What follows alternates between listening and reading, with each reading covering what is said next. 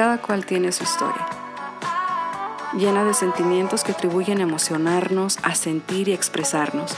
Acompáñame en un sinfín de emociones, mi espacio, tu espacio. Exprésate con Lourdes.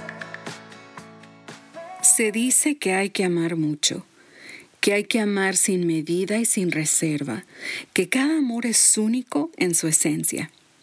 Hay amores a gran medida y hay otros que desatan sentimientos inigualables como la dependencia, la inseguridad, el miedo. Lejos de una relación tóxica y más allá de ese amor que como seres humanos somos capaces de dar, de aceptar y eventualmente recibir, hay un amor más grande que cualquiera. Ese amor que empieza con aceptación, con la necesidad de florecer, en dar lo mejor de sí, en perdonar y perdurar. Exprésate con Lourdes se viste de gala en este mes del amor y la amistad y me enorgullece de verdad el presentarles a través de Zoom a mi siguiente invitada. Con herencia polandesa y guatemalteca, toda una vida en la ciudad de Los Ángeles, reconocida en el 2014 al premio Julia Margaret Cameron como mejor fotógrafa femenina. Le agrego la exhibición en el Museo del Holocausto en Los Ángeles por su trabajo fotográfico en Survivor My Father's Ghosts y sin contar con los doblajes para varias actrices de Hollywood, le doy la bienvenida a Hannah Cose. Ay, qué linda. Muy, amable. Y muchas gracias. ¿ah? Ana, es, es de nada, Hannah, es mi placer de verdad tenerte aquí. La placer es mío. Es mi placer de verdad tenerte aquí. Yo eh, recuerdo que leí en una de tus entrevistas cuando de recién empecé a averiguar un poquito más de ti, acerca de tu último libro que se llama He Threw the Last Punch Too Hard. En español sería El último golpe fue con fuerza. Y yo sé que uno de los amores más grandes que la mayoría de nosotros conocemos es esa conexión, ese vínculo entre mamá y papá o mamá e hijos. Tu historia a mí de verdad, Hannah, me conmovió mucho. Y, y me encantó la verdad la manera como expresas tú todas esas emociones y están basadas en una pieza muy clave de tu historia. Ahora, yo sé que vienes de cultura hispana porque pues tu mamá es guatemalteca y tu papá es de Polonia. ¿Cómo fue que aprendiste o decidiste hablar más español? Cuando yo era niña, vivo con mi abuela y ella no hablaba inglés, por eso aprendí a hablar por ella. Entonces te tuviste que enseñar a hablar español por tu abuela mi abuela, y, pero también estudié español en la escuela y también em, siempre en mi trabajo y viajando mucho en países donde hablan español, por ejemplo, me encanta Guatemala, me encanta México, España, sí. estuve en muchas partes de México. Ah, la primera vez estuve en Acapulco, pero me encanta mucho el capital de y uh, Guadalajara. Y um, el año pasado estuve también en Cuernavaca. Y qué linda está ahí. ¿ah? Pero también, no, es que siempre estudié español, porque me encanta la lengua. No, es que es hermosa. Y, es hermosa. Y nos podemos comunicar en tantas formas, aparte de que es el, es el segundo idioma más hablado alrededor del mundo. Y me encanta que hayas conservado esa conexión, porque es la conexión que tienes con tu mamá, con tu lengua materna. Yo quiero regresar un poquito a, a lo que yo leí, que a mí la verdad me impactó cuando escuché y estaba viendo yo tu historia hace un par de meses en la cultura hispana a lo mejor te has dado cuenta que no es fácil hablar una mujer o un hombre, y más cuando hay abuso que es verbal o abuso físico. En tus propias palabras, Hannah, ¿qué fue lo que tú dijiste dentro de ti que dijiste, tengo que sacar para que la gente conozca este pedacito de mi historia con tu libro He Threw the Last Punch Too Hard? La verdad, mi alma no me deja sin, sin hacer los fotos de mi mamá y and ultimately I think for this I could probably express myself better in English. Go ahead. So I think it was Maya Angelou who said, There is no greater agony than bearing an untold story inside of you. In other words, I didn't have a choice. My soul didn't give me an option. It wasn't as if I made this intellectual decision that I'm going to sit down and write a book and photograph my mother for 10 years. See. If you had told me I was going to spend 10 years photographing my, my mother, I, I, I didn't know I was going to do that. Um, it was a series of events. The first event was that I broke both my feet jumping out of a helicopter onto the tallest building in Los Angeles. And it was after I came home and I was alone. And my dear friend, who I mentioned in the book, Victoria, drove me home. And then I was there alone and I realized I don't have a relationship with my mother. And I knew the curriculum at this particular university for a master's in psychology um, I knew that second year you choose the relationship in your life that you know needs help, right? Yes. So I knew this was what I was going to work towards. And believe me, it wasn't easy. I spent two years in graduate school digging into my childhood, um, going into my past, into things that were very painful that I buried. But I learned the only way out is by going in. Exactly. And after this program ended, it wasn't even immediately. I started photographing my mother a year and four or five months after I graduated. So I graduated in July 2008 and I started photographing my mother in December 2009. And at first, really, it was uh, you know, my camera is what gives me connection to people, but it also gives me separation. And so the camera was the way that I could start to get to know this woman who really was a stranger. I didn't know who she was. Uh, she didn't really know me. I was her daughter, really we didn't know each other. And so I started photographing her and I think I, I realized very early that there's something here. I don't even know exactly what, but I kept track of the photos like I've always done since I was a little girl. When I started making photos, I always wrote the name, the month, and the year. And that's how I kept track of my photos, except in Lightroom.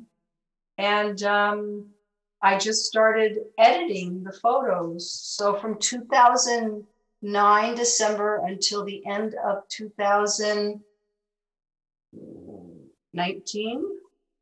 I photographed my mother and I had thousands of photos. And from those thousands of photos, and I mean, there were a lot of them, I made my own edit down to uh, first, let's see, I edited down to 534 photos. Demasiadas. Demasiadas, right? You can't make a book with 534 photos. And, oh. and of those 534, 51 of them ended up in the book. Ay Dios. Ay Dios. I had a marvelous book editor. Sí. Um, and that's what you need in order to have a book that doesn't have redundancy. And so that's how it started. But I also started studying how to write because I knew I needed to write my own words. And even though I had a marvelous editor, Hope Edelman, um, I, I wrote my essay because it needed my voice. Sí, totalmente. Y sabes que, que tú estabas tú plasmando toda esa, esa emoción que venías ya acumulando desde volverte a reconectar, volver a conocer a tu mamá. Y después de ahí, culminas, no solamente con sus fotos, sino con lo que tú tenías que decir, lo que, lo que, lo que faltaba para acabar de, de expresarte. De verdad que yo no me canso de decirlo, yo a mí la verdad me impactó cuando empecé a escuchar toda esa entrevista y empezar a cómo tú ibas relatando poco a poco, como nos estás contando ahorita, lo que te tomó para hacer el libro, para conocer, para averiguar un poquito más, estar más cerca de tu mamá. ¿Tú qué recuerdas de tu mamá, Hannah, cuando tú eras niña? Recuerdo que mi mamá era muy um, vibrant vibrante. Mucho pasión, muchísimo pasión. ¿Ya? Um, esta es la, la palabra, ¿verdad? Passion. Sí. Um, la verdad, los, eh, los años mm, desde 9 hasta 14, yo estuve muy feliz estar con ella. Sí. Uh, pero estuve en la casa con el otro hombre, sí. el segundo esposo. Sí. Y um, it wasn't good. No. Las memorias de ahí no son buenas. No. No. Obviamente no. Y yo me quiero enfocar en concentrarme en todo eso bonito, en todo eso que, que puede uno rescatar para que oh, she was, she was um, very, uh, una corazón bien grande, bien grande.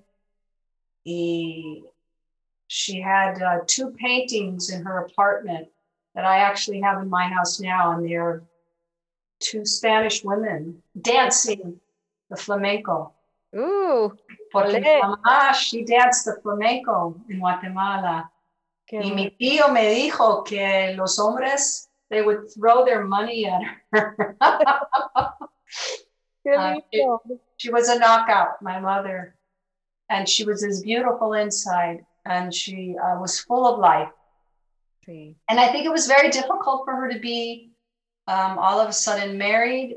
Remember, ella tenía como 22 años con cinco niños. Muy joven. All one year apart. La verdad, I couldn't have done it. No, ni yo. no, no one could. It was too much for her. And uh, me, my dad, he sent her to a doctor. The doctor said she needs to go work. Sí. And she worked as a nurse assistant. That's where she met the second man. But I'll tell you, my mother only said dos cosas que yo recuerdo específicamente.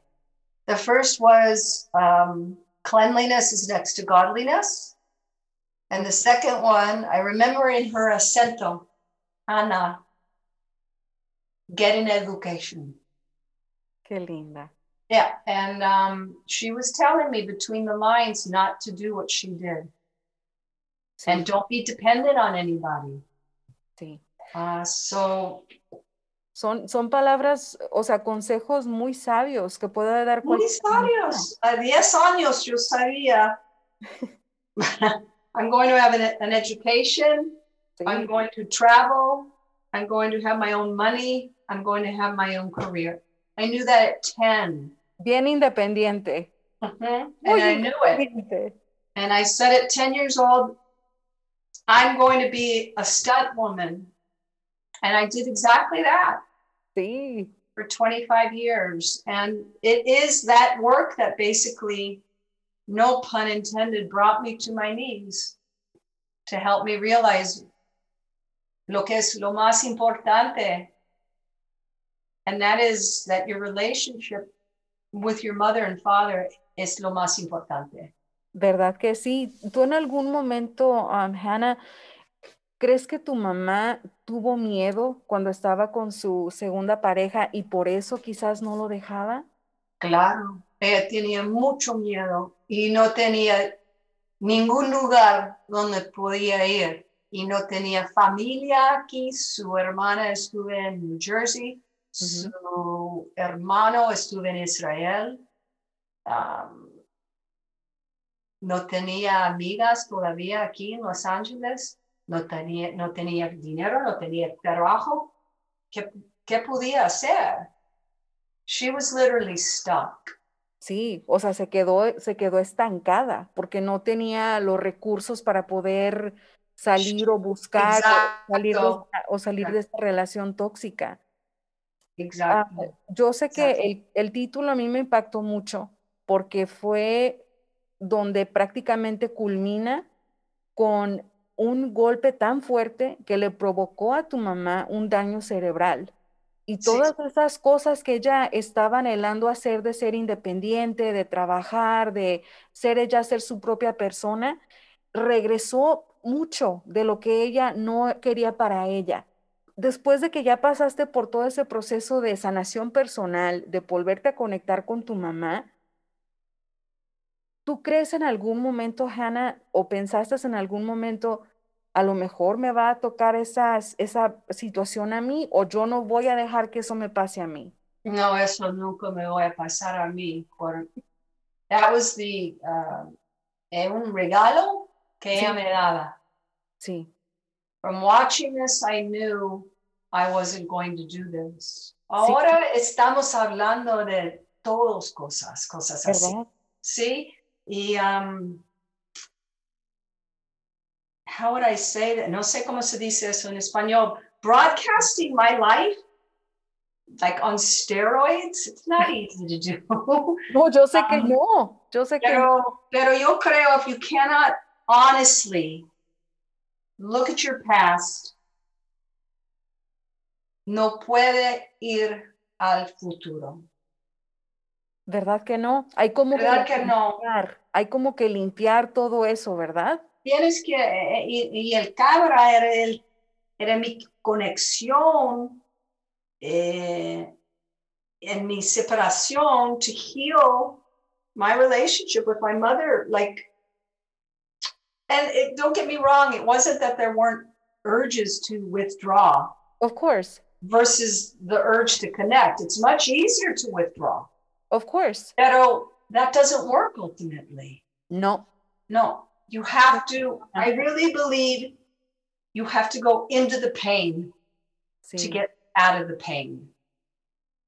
¿Tú qué te gustaría decirles, Hannah, a todas las personas que actualmente están en una relación tóxica? Mm, es tan complicado porque una persona no va a... they're not going to end it until they're ready. No lo van a terminar hasta que no estén. Not until they've had enough. And um, my marriage ended, and I was going back and forth for a year.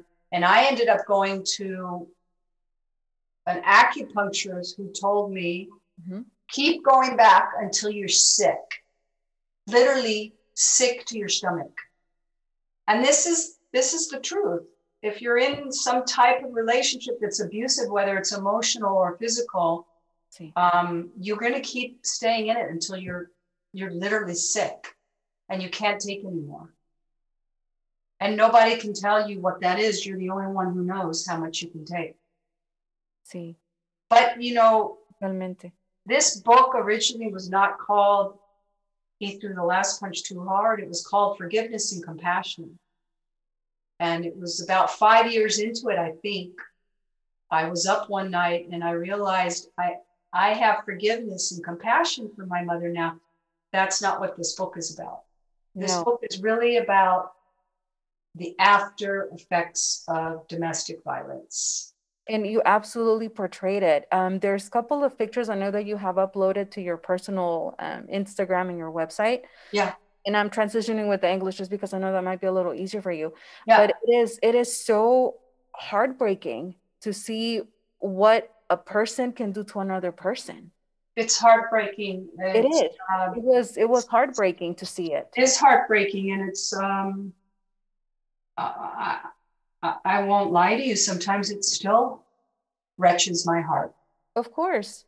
As long as I'm in acceptance I'm okay. I'm not judging my mother's present, her past, anything. It's when I start going into the past and wishing things were different, that's when it's a problem.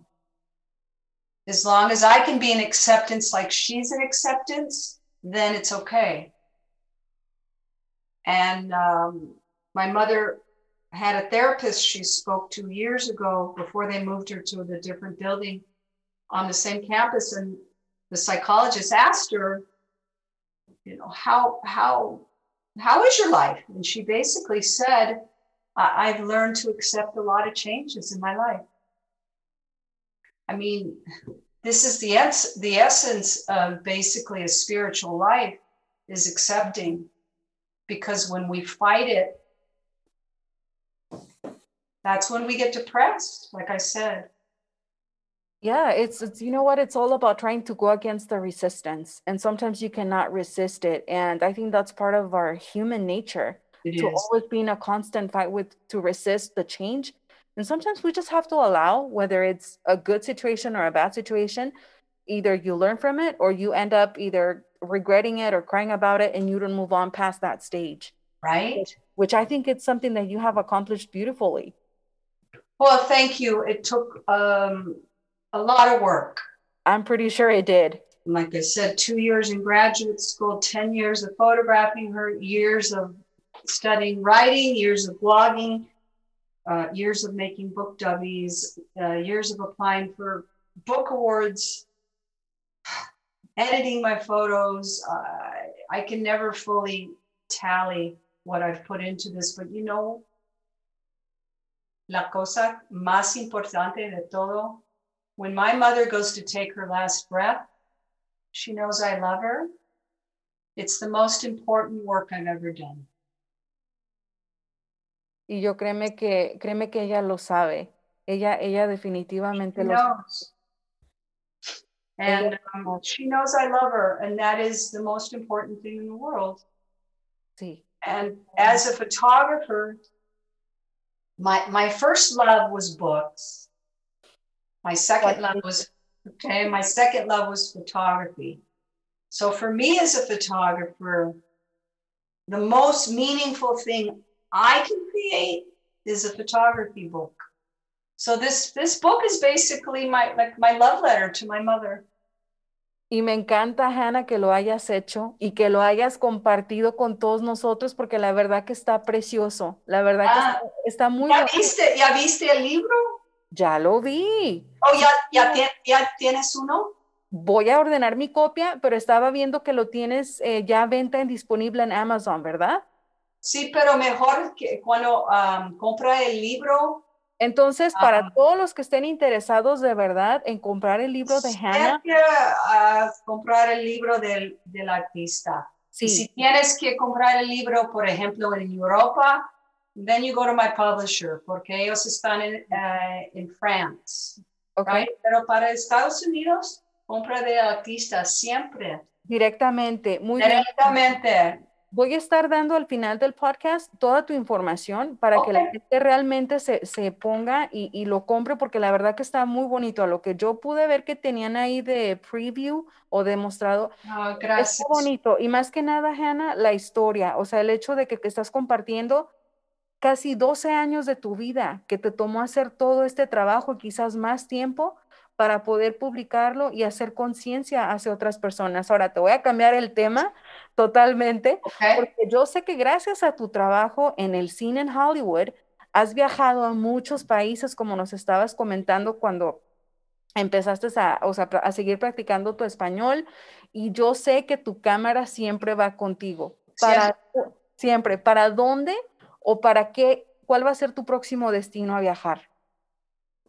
Bueno, ah, pues el, año pasado estuve en ah, Barcelona y también estuve en Estambul porque ahí um, we were printing my book. Este año yo creo voy a regresar a la el capital de F de México. Me encanta, me encanta, me encanta. Están cerca, es como tres horas, 45 minutos en un vuelo directo. Sí me encanta la, eh, la comida, la, la, gente están con, como un, con, con, el corazón. Siempre. La comida, la gente, la lengua y la cultura ahí es magnífico. Ay, magnífico. Ay, Hanna, qué de cosas. ¿Qué nos estás preparando, Hanna? ¿O en qué estás trabajando para este 2021? Oh, tengo como seis libros que están listos para publicar, pero es mucho trabajo hacer un libro y también mucho dinero y voy a ver qué pasa. This book has been nominated by the Lucy Foundation. Um, it's been shortlisted uh, for the best photography book, first photography book of 2020. Mm-hmm. And we'll find out on Monday if if they give me the award. Would be a nice, uh, how would you say it? It would be a nice culmination for the odyssey that my mother and I have been on. Sí, va a ser una, va a ser, créeme, como un muy buen augurio, una muy, una muy buena presentación, un muy buen premio, si lo quieres llamar premio, por el hecho de tener, eh, o sea, de tener algo que, que, te ha costado trabajo y me encanta que lo hayas compartido, Hannah. Ay, gracias, gracias. La verdad, um, it, it's very, it's a wonderful honor just to be nominated. Yes. Um, and uh, the Lucie Foundation, it's they're they're revered. It's almost like the, the Academy Awards for photography books. It's really it's really something. It'll, it would help me hopefully um, be able to publish my next book. I spent ten while I was creating this project right. on my mother. I was traveling to Poland, Germany, and the Czech Republic to do the project on my father, who survived eight Nazi forced labor camps. So I would love to uh, create a book from this project. I think, you know what, that's definitely something that I look forward to. And you have so much stories and history condensed into you. It's like you have to share everything. You have to share to the world, Hannah. Thank you. That's very kind of you. I'm seriously like connected and trying to figure out, okay, what is she gonna come up with next? Just because there is so much to get to know with the person. I have a lot. I have a lot inside of me I'd like to share.